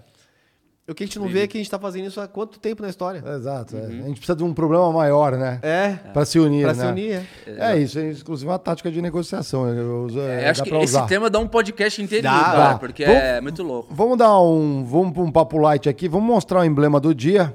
E a gente comenta depois as outras notícias, mas eu queria contar uma história que eu recebi, que eu achei engraçadíssima, das Boa. histórias critiquês. Pedrão vai soltar na tela, galera, o código hoje para vocês resgatarem é comentando notícias. Entra lá, critiquepodcast.com.br, clique em resgatar, emblema, você resgata dentro das 24 horas. Caramba, guys! Esse oh. ficou carinha zorra. Nós estamos. Eu gosto desses nossos bonequinhos. A gente vai virar. Vai... Tipo, Satiko? I'm Satiko? Como que é isso, Geiger? Eu não Hã? sei não. O que, que é isso? A aí? Satiko é a. Ah, Satiko é. da, da, da, Tem a Nalan, tá? a Nalan é da Nive. Tem é a, da, do Magalu, né? A Isso, Malu. O CB, da Casa Bahia. Virtual, né? A referência do Tiny Tunes? É isso aí? É, do Looney Tunes. Looney Tunes, Looney Tunes. Ficou legal, hein? Critiquei News aí, Ficou galera. bem legal, gostei. Ficou legal aí, ó. Se você resgata nossos emblemas aí, um salve para você também. Aqui, ó, vocês estavam falando do começou com o calor, né? A ABC Fernanda falou assim, ó, por isso que eu não tiro férias no verão, detesto o calor. Pô, ABC, a gente sabe que você mora no Rio, é quente pra caramba no, no, como detesta calor, né? Você está mais preparada do que muita gente aqui, hein? Ó, deixa eu contar uma história aí que chegou para mim, a Histórias Critique, a Histórias Critique. Isaías, pega aí a referência, hein? O, sabe essa galera que trabalha é, é, fazendo merchandising na rua, vestido de boneco, assim, põe uma roupa, uhum. uma fantasia? O cara tava fantasiado é, é de queijão. Era uma casa que vendia queijos. Hum. Botou, contratou o rapaz e botou a vestir. Então era um queijinho cortadinho, assim, gigante, uhum. a fantasia e tudo mais. E o cara tava fazendo isso em que época do ano? No verão. No verão. No verão. É igual, verão. Aqui, igual aqueles Pikachu que vende. Sorvete na praia. Sorvete na praia. É. Irmão, eu tiro o chapéu. Esse Nossa. cara, mano, ele deve. Ou ele toma dois litros de água por hora, cara. Porque assim. É, Gelo seco dentro, não é possível. Gelo seco é uma boa estratégia. O cara, porque é muito quente, né? E o cara falou assim: já que é muito quente, eu vou botar fantasia Vou botar menos roupa. Ficou lá dentro da fantasia do quê? Pelado. Não. De cueca. De cueca. É, pelado que dizer de cueca. Sim, vou ficar de cueca aqui e botou a fantasia. E era o queijão vendendo na rua, aí passa as pessoas, né? Entrega panfleto, né? Entrega que entra na loja e tal. E beleza. E ali ele tinha a menininha do lado, né? Que ele botava assim para oferecer, sabe, uma mostrinha de queijo, espeta um palitinho, toma aqui, serve. E o queijão ali do lado, o que acontece com o queijão perto da menininha que oferece queijo? O que acontece? Ela fica embaixo. Não, ele come uns queijos dela ali também. Já Ah, vai tá. filando os queijinhos, já vai filando um queijinho aqui, vai filando um queijinho ali e tudo mais. No verão, come muito queijo, o que acontece? Quer ir no banheiro? Que aí no banheiro, deu dor de barriga, deu dor de barriga. Aí ele chegou e falou assim pra menina, pelo amor de Deus, me ajuda, eu preciso ir no banheiro. Ela, vai no banheiro. Ele, então, eu tô com essa fantasia. Não consigo entrar no banheiro com essa fantasia, você vai ter que segurar pra mim. A menina falou: não, beleza, vamos ali. Aí ele foi até o banheiro da loja, pediu: preciso no banheiro. Saiu correndinho assim, né? Preciso no banheiro que vai ser. Esse queijo não vai ficar muito bom aqui se eu não, não chegar a tempo. E beleza. E começou, né? Entrou na loja assim, tudo, né? Os clientes, tudo ali, entrou tudo. E aí ele meio disfarçadamente tirou a fantasia, tava de cueca, a menina viu de cueca, ele falou: segura aí a fantasia, segura aí a fantasia. Entrou no banheiro e foi se aliviar lá. Ficou passando mal um tempo. E a menina segurando a fantasia, esperando o cara sair. Não saía, não saía, não saía. Tocou o celular, ela pega, atende assim o celular, segurando a fantasia, começa a conversar com a pessoa. Sabe quando você conversa com a pessoa assim, sai meio que andandinho, assim, vai embora, andando sem rumo? E foi andando sem rumo com a fantasia, foi, sabe-se lá onde. O cara terminou o que tinha que fazer, abriu a porta, e nisso já tinha gente querendo entrar no banheiro, clientes da loja, precisa entrar no banheiro. Você vai negar o cara, outro cara apertado? O que, que aconteceu? Comeu o queijinho lá na frente. Tem que entrar. O cara de cueca. Aí ele começou a se esconder pelos cantos da loja, tentando achar a menina, achando a fantasia. Até que ele foi andando assim, até um ponto. Com a senhora estava na loja, ela falou: ai, o homem tarado aqui de cueca e tudo mais.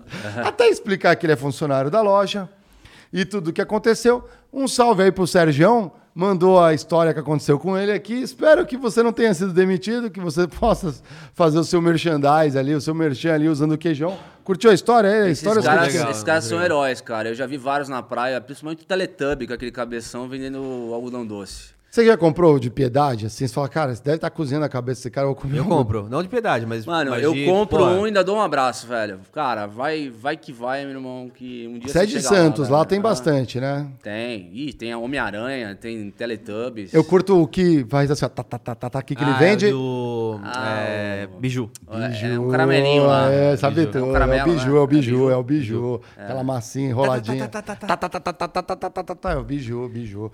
Vamos lá, vamos ler mais notícia aqui pra galera aqui. A galera tá curtindo aqui, ó. Mandaram assim, pô, esse. Vocês estão. Podcast de alto nível aqui, ó. Valeu, salve aí, mano. New York Post. O Felipeira aqui mandou aqui uns comentários pra gente ler aqui, ó. É... Aí, Diegão. Tomei num ângulo ruim aqui pra você aqui, ó. Muitos é, executivos C-level querem ah, vencer o burnout. Como assim? Executivo se leva tem burnout? Não, não é querer vencer, não. É. Estão pedindo Querem as contas. pedir estão as pedindo contas. Estão pedindo as contas por causa de burnout. Não é o want to win, não. É want to quit. Quit. Quit. Ah, é tá. desistir. Faltei, Desistir, na, então faltei na aula desistir. do Pick and Bull Freedom. É. Pink and Blue Freedom. PBF. Pink and Blue Existe Freedom. ainda? Hã? Existe a franquia ou o Flávio Augusto engoliu com o Pick and WhatsApp? Blue deve ter Pick and Blue, né? Ah, tá, deve ser interessante aí. A galera É. quer dizer então que se level, você já foi se level, hein, Geiger? É. Você é full. Sou, sou um desses aí, ó. Você pediu a conta porque você ia burnoutar, é isso? Eu estava burnoutado. Então, já. acho que tá- a estatística do Critique já é um para um. Já é da 2 para 2 para 3, né? Acho que tá maior a estatística aqui, galera. Então, 66%, ó. The survey found. Daqui a pouco vai, É, vai ser bate 3 aqui para dois- 3. Daqui a pouco vai Dois ser... burnoutados na Ó, gente, mesmo. a pesquisa, põe mais na prática, tá dizendo que 69%, são dois terços da- das pessoas aí ou mais, é, estão seriamente considerando é, se demitir dos seus empregos é, por as contas, oportunidades né, que possam melhorar o seu bem-estar. É, Que que e olha só, C-levels, em geral, não são Generation Z. O que, que é o quê? Geração Z. Claro não que não. são. Não. Ou seja, é a geração Z que tá enfrentando problemas Não. ou é o. a- Ah, não, não, não, é uma combinação da geração Z não querendo entrar no trabalho e a galera que já está no trabalho querendo sair. Isso. Porque antes você tinha gente tóxica que fazia toxicidade e a pessoa, é tipo aquela meio que síndrome do, é, da autoridade, Ah. Ela tá louca só pra ela chegar naquela posição pra poder ser tóxica com a próxima. Ah, sim, entendi. O efeito do, do exército, né? Eu tomei o trote, exército. eu vou dar no Isso, próximo. Eu tomei o trote, eu vou dar no próximo. Chegou num ponto em que quem tá se fudendo, a real, é a geração Y. Porque aguenta. Porque a geração Y tá lá, aí viu que, tipo, a geração Z chegou com um ambiente de vida muito melhor, falou, pô, na minha vez, Pô, bem agora. na minha vez, você se level? E aí tá tendo esses conflitos Mas, todos. mas isso que você tá falando acho é, é bonito, porque assim, essa geração Y, ela vai ter que usar novas habilidades para lidar com essa situação. Ah, total. Cara, eu acho o seguinte, é, tem um lance aí também que nunca, é, principalmente com a pandemia, que saltou esse problema para os olhos da galera, acho que nunca foi tão falado o termo burnout no mundo, né? As pessoas estão falando disso o tempo Burnout todo. new coach. Então a pergunta é a seguinte: tá tendo mais holofote, mais voz para as pessoas se expressarem? É, é, e porque na verdade sempre ocorreu, é que as pessoas não tinham é, como externar isso, ou de fato ah, a gente tem um crescimento é, do que havia no passado. Eu acho que, eu acho que tem a ver com, a, com o espaço para você falar mais sobre o assunto. Eu acho que a gente tá avançando, é, apesar de... Eu não sei se a gente tem... Os dois, né? Acho que os dois. Eu não sei se a gente tem grandes avanços, vamos dizer assim, psicológicos, ou de entendimento da psicologia em um período tão, tão curto, tipo os últimos 20 anos. É óbvio que a psicologia evolui há muito tempo, né? Milênios, é, talvez. Mas, mas, É. é, temos uma coisa muito importante que é o quanto que nós estamos vivendo de fato um novo ambiente. Comente sobre isso, Manuel. Não sei nem comentar. Novo ambiente de relações humanas ou de espaço físico para trabalhar? Acho que um pouco dos dois. Porque, porque pensa assim, ó. A gente teve, é, ao longo de muito tempo, antigamente, é, esquece, é, pré-medicina, mais abrangente. Aquela medicina rudimentar, da Idade Média, etc. A pessoa ficava doente, era, ih, passou mal, do estrômbio. Tudo era dor de estrômbio. E aí a pessoa ia, falecia, Sim, é. Dura, acho que dur- durante muito tempo, desde a época de pós-depressão, não falava de burnout, mas falava de estresse. Lembra? A gente já falava de estresse há muito tempo. Só que aquilo, você não entende muito bem, então você põe num grande pool, doenças da mente. E agora, cada vez mais, a gente tem a segmentação do que são essas coisas. Então, é, TDAH, por exemplo, não se falava há 20 anos atrás, se fala muito mais hoje. É, mesmo síndromes, síndromes de, é, de é, como fala, do é, bipolar. Então, as pessoas estão categorizando mais os motivos que... Classificando os não, mas problemas. tem, tem um É. ponto aí. São perfis de doença que não eram predominantes no passado. Explico. TDAH, burnout, TDAH. TDAH, é, burnout, ansiedade, esse tipo de, de doença que, que tá, parece que está muito mais visível agora nos tempos atuais, são doenças que começaram a aparecer e a se desenvolver é, vindo de um ambiente forjado pela tecnologia A globalização, né? e a globalização e a tecnologia, né? Porque a tecnologia ela encurtou tanto é, a- a- e, e- deu a área da abundância, né? A possibilidade das pessoas terem acesso a tudo, é quase que instantâneo. É, a glamorização de tudo, né? Você pode ter acesso a ver tudo, Exata, exatamente. mas não né? consumir tudo. Tem até um termo interessante, Interessante não isso, tem um é. termo interessante que é infoxicação. Como que é isso? aí? Caramba. Opa. Você Infoxicação. se intoxica com tanta Infoxicação? informação. Infoxicação. Infoxicação. Porque, porque o, ponto, o ponto é o seguinte: é, você é. como se você tivesse um corpo físico e você escolhesse o que você ia se alimentar. Na verdade, quando você vai para a rede social, é, se você não faz uma curadoria do que você vê, você está colocando a tua mente para se alimentar de coisa zoada. É a mesma coisa que você fosse, porra, todo dia num um junk, entendeu? Mas, cara, vamos lá. Aí a pessoa, lá no comecinho, ela vai no médico. O médico fala, olha, Não come mais carboidrato depois das 6. É, açúcar. Ou antes de dormir. Evita açúcar. É, à noite, prefira não usar redes sociais. Leia um livro. Acabou, né? Quem aí tá lendo um livro à noite Meu e não consumindo carboidrato das 6? Aí a pessoa fica 10 minutos antes de dormir, a última coisa que ela tá fazendo é estar na rede social passando vídeos de um minuto, um atrás do outro, Pô, e problema, jogando é, compensação dentro da Tem cabeça. dificuldade pra dormir porque a luz fica na, Na na cabe- cabeça. é, tá, por que eu tem tô falando? As pessoas estão É? infoxicadas. Pô, eu tô assim ultimamente, cara. Faz uma semana que eu tô tarado pelo TikTok, cara. É É impressionante. impressionante. O tarado do TikTok, galera. Mário não é. Espesiano. Cara, é assim, ó. Eu coloco, sei lá, eu, eu às vezes faço das 11 às 11 e meia da noite. O Mário gosta de ver o cara bota ASMR. despertador, não, não, não, tá não, ligado? não, Bota o Eu, quero, eu quero ver o que tá rolando no TikTok. Aí eu vou, eu quero ver as lives. Cara, eu a, a sensação é como se eu estivesse na Deep Web. Deixa eu É cara live fazendo assim, ó. A, a, ASMR, é, é a menina da peneirinha lá pegando cristais, é o outro lá fazendo Bolsonaro versus Lula. Eu acho que você tá demorando muito nesses conteúdos, Marião. Eu tô demorando esse conteúdo aí. Por quê? Porque o algoritmo tá te. Tá te Não, mas não é isso, é porque agora eu, eu, eu fiquei assim uma hora. Deixa eu ver o que a pessoa tá vendo, né? Eu quero ver o que, que a galera tá assistindo. Porra, porque é normal, assim, você querer ver a, a- a É população. absurdo, é a absurdo. população quer ver mais besteira do que coisas que vão É talvez mudar a vida delas. Quanto a isso, nós sabemos muito bem. Mas assim, você pararia. Você ficaria vendo um cara colocando assim uma porquinha em cima da outra. Eu já vi esse cara, ele usa o mesmo vídeo e ele deixa lá, a galera vai dando Virou, virou. Segue, né? É, não, não, não. tipo, ele- é o mesmo vídeo, ele solta como se ele estivesse fazendo ao vivo. A galera vai doando dinheiro pra ele conseguir fazer os negócios. É o mesmo vídeo, cara. Ele tá É com a mesma bizarro. roupa, ele nem tomou banho. Eu falo assim, caramba, a galera não percebe. É genial. Esse cara pega um monte de view aqui. É, esse é o Huxley mundo. lá tava admirável é, mundo novo, né? A gente tem, tá de frente de um talvez de uma distopia onde é muito difícil de entender o que tá rolando assim, Uhum. mas cara, são coisas que de novo, se a gente é, voltar um pouco tempo atrás, quem queria imaginar que conteúdos desse tipo iriam hypar numa rede social com milhares de pessoas vendo? Porra, cara, não, é Ninguém ia imaginar, né? Surreal, é um cara. mundo meio louco de entender, que- mas que, é... O que vem por aí, né? O que vem por aí? Vamos, tipo, pensem aí, galera. O que, que vocês podem dizer? Eu acho que é isso. No fundo, todo mundo vai ter uma renda básica pra ficar vendo TikTok. é. Você vai ter, você ganha para você ganha para consumir alguma coisa.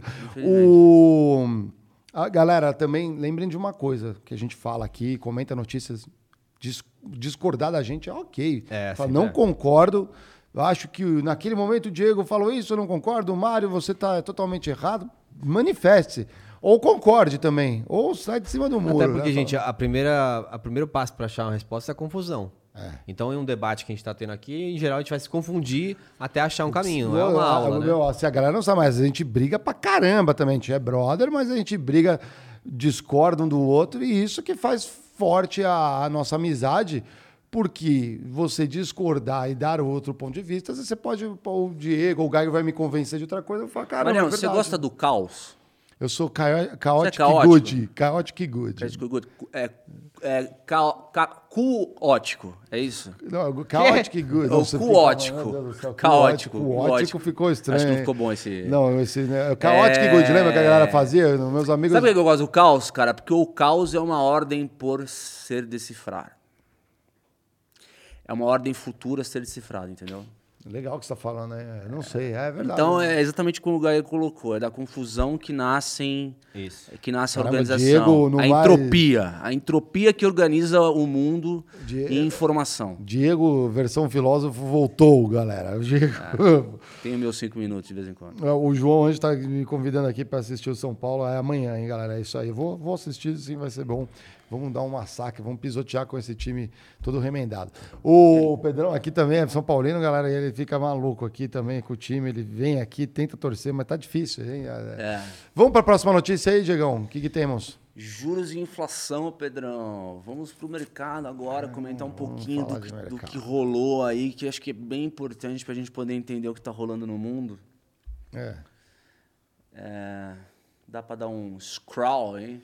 Como que é? Como que fala em inglês aí, Diego? Scroll. Ah, scroll down. Scroll Nossa, down. os caras estão arranhando hoje. O Pick and Blue Freedom fez a diferença na vida. É, Galera, é, resumindo, é, foi uma semana bem importante, né? É, dar uma introdução do que, do que rolou. É, o Banco Central Americano subiu os juros básicos da economia americana em 75 pontos percentuais, é, indo para 2,25%, e a previsão é que feche o ano de 3 a 3,5%. O que isso quer dizer? Puta merda, falou em código agora. É. O que, que isso quer dizer? Vamos lá, vamos dar uma introdução aqui. A, a, os títulos americanos, que é onde incidem esses juros, são os títulos mais seguros do planeta Terra. É. Então, quando o Banco Central americano ele aumenta os juros, necessariamente os investidores que não querem tomar risco são atraídos por maior rentabilidade a aplicar nesses títulos. Porque lá é um lugar seguro. Porque lá é um lugar seguro. Logo, Isso o dinheiro que estava no Brasil, nos mercados emergentes, em, em, startups, em fundos de venture capitals, eles migram. Eles saem da Fala assim, ah, esses brasileiros muito complexos. É, muito risco, muito vocês têm muito problema, deixa eu aplicar no Tesouro Sim. Americano. E aí o que acontece? Eu não acho, Diego. Sabe que eles olham aqui, por exemplo, o nosso sistema tributário, eles falam, porra, Mó bom botar dinheiro aqui, hein? É, não. Não tem como. Não, aí o né? que, que acontece? Começa a rolar uma, um, digamos, uma competição de bancos centrais. Por exemplo, o Banco Central Brasileiro, ele acaba tendo uma pressão para aumentar mais os juros, porque tem que ter uma percepção de que é, tudo bem, eu tenho mais risco, mas se você aplicar nos meus títulos, você ganha mais dinheiro do que no. É óbvio. É, né? é, é tudo risco-retorno. Então, só para você ter uma noção, os juros brasileiros hoje é 13,75. Tem cara que está disposto a tomar o risco de não aplicar nos no juros americanos e aplicar e ganhar 13,75 aqui. Aliás, é um puta negócio hoje, aplicar na renda fi fixa no mercado brasileiro, né? E aí, o que, que acontece? É, em especial porque médio prazo ainda se espera que o, os Estados Unidos continue desvalorizando com inflação alta. Sim. É, com isso, se a gente não fizer cagada, a gente tenderia a valorizar. Então, você pega uma, um potencial de o, o país, Brasil, te pagando altos retornos uhum. e uma visibilidade de médio prazo de que a moeda vai ficar ou estável ou decair se os Estados Unidos continuar imprimindo nota, né? Imprimindo uhum, moeda. Uhum. Então, você junta as duas coisas juntas. Mas o, o, grande lance do capital de risco, um exemplo bem interessante é o seguinte: hoje o título do, um título americano está pagando 3,5 ao ano. Vamos supor que tem essa taxa.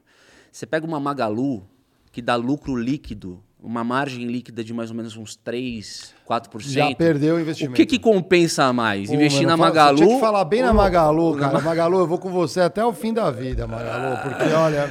Não, é um exemplo pra galera perceber. É um bom exemplo, né? É um bom exemplo. Como é que funciona o negócio da economia, a atração de dinheiro no mundo, né? Como se fosse uma draga de dinheiro, galera. Então, é, o fluxo de dinheiro ele migra de mercado. Aí ele vai sair tem... do Brasil, o que acontece? As empresas têm menos grana aqui, certo? Sim. Mas por que, que o governo americano sobe os juros básicos da economia? Para controlar a inflação, que nos Estados Unidos bateu recorde em anos, acho que em 50 anos aí está batendo quase 7% aí a inflação do. O que está causando a inflação nos Estados Unidos? Cara, muito dinheiro no mercado, né? Impressão Teve impressão de... de dinheiro, tipo, quebra de cadeia de commodity, de negócio de semicondutor tá faltando no mundo.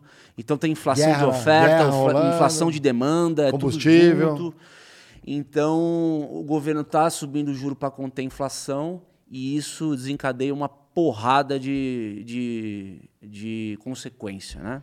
Legal. É, Você acha que a gente vai ter uma quebra é, finalmente do, da hegemonia dos Estados Unidos que durou Cara, eu acho que. Pra China, você está pensando? Uhum. China como eu, eu, eu acho que é, a tendência. Rússia, né? teve teve um, um, gráfico que eu vi esses dias foi bem interessante. A relevância da China na economia mundial ao longo dos anos. E a China, ela nunca foi tão relevante. Então, é, acho que é um, é um mundo é, com dois satélites, Estados Unidos e China, onde a China e os Estados Unidos têm suas zonas de influência. A Rússia é zona de influência da China. Uhum. Então, todo, todo óleo que, o, que, a, que a Rússia não está conseguindo vender para o Ocidente, o gás, a China está comprando. É. Né? E, o mais interessante, pessoal, é que eu, eu vi, estava vendo um pouco sobre a Rússia, né? Tem muita gente falando que, pô, mas a Rússia tá, tá, se fudendo, tomou vários embargos, não podem os turistas mais viajar fora. Vamos lá.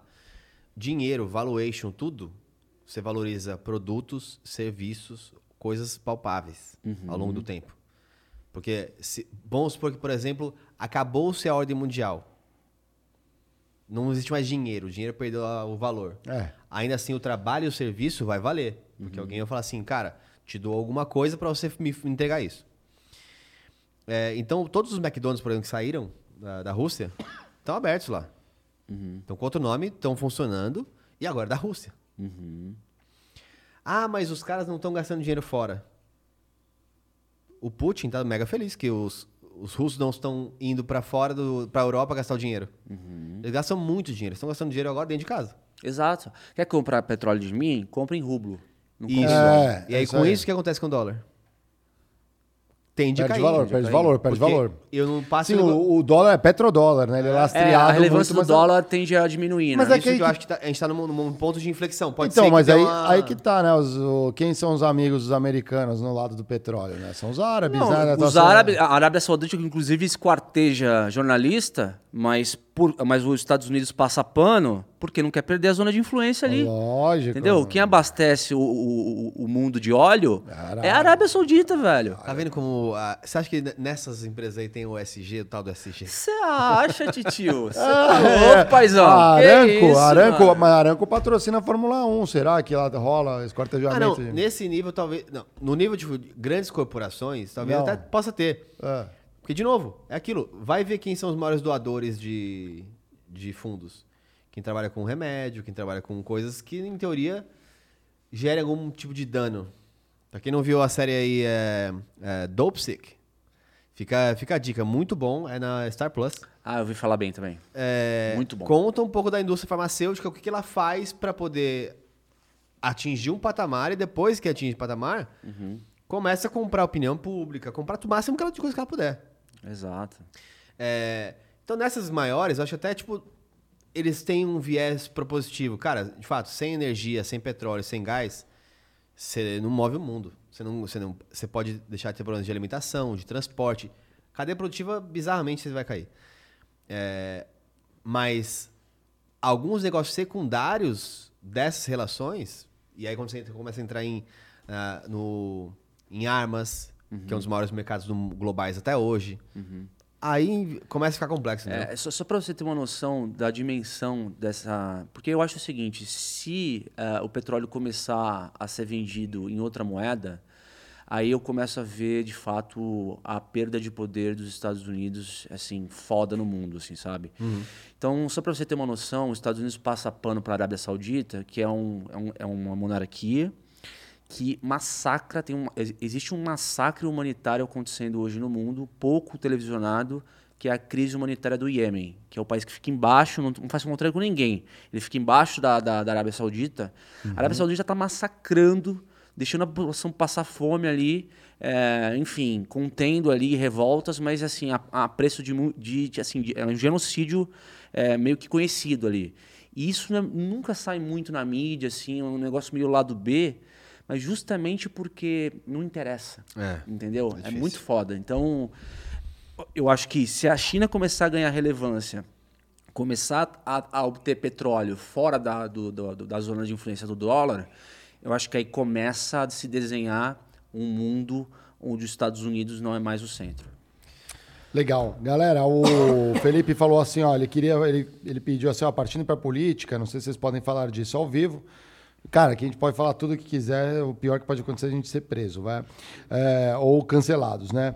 Mas gostaria de ouvir um pouco a opinião de vocês sobre essa eleição de 2022. Eu vou falar aqui, cara, a gente está preparando um, um momento específico para a gente falar Vai de eleições. fugir da perguntinha? Não, não vou fugir, não vou fugir. Mas eu vou dizer o que eu vou falar como cidadão. O que eu estou fazendo agora como cidadão e eleitor.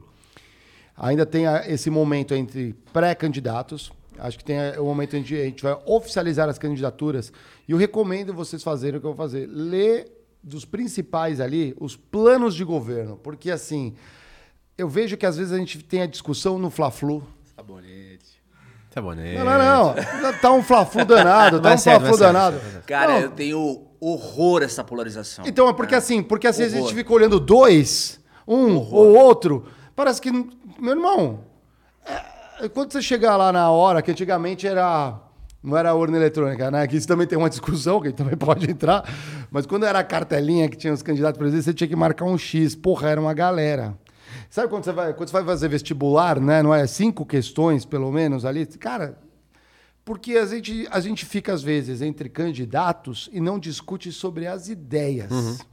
E isso é um risco muito grande, porque às vezes você pode eleger um candidato por 80% das ideias, mas você pode, durante as eleições, botar uma pressão nesse candidato que você tem afinidade quanto a uma das ideias que você não concorda e fazê-lo mudar, tomar uma outra direção, inclusive durante a campanha.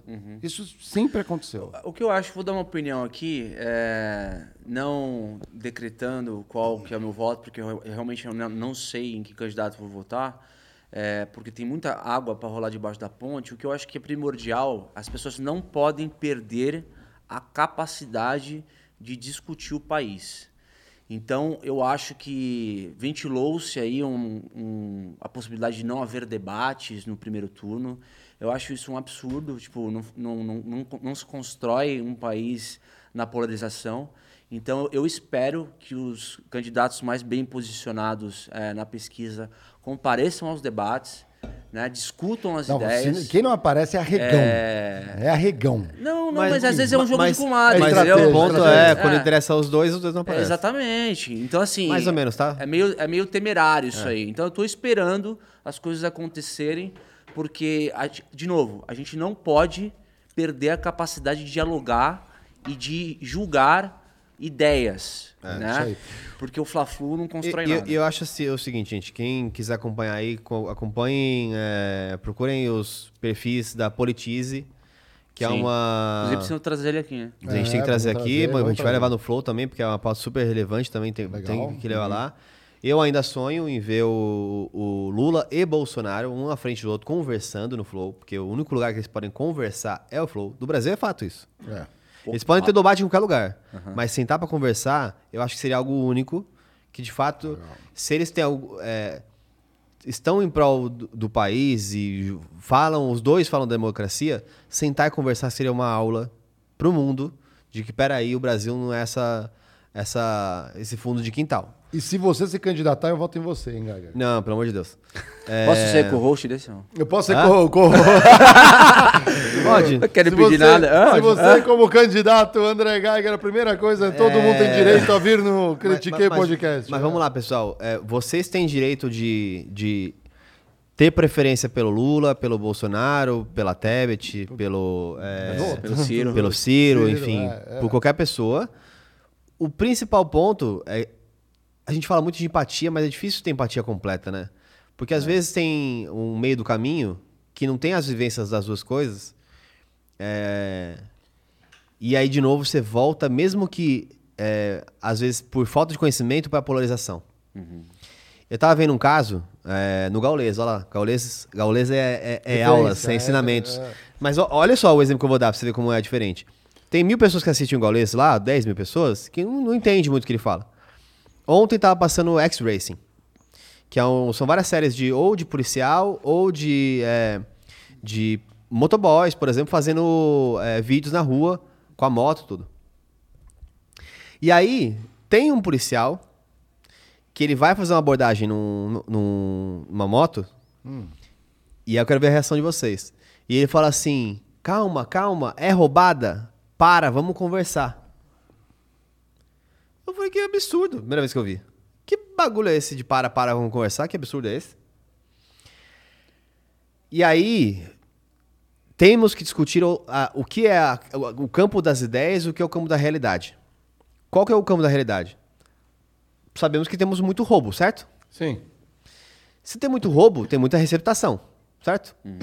Sim, celular pra caramba roubar, só rouba, ninguém compra. Moto, mais ainda.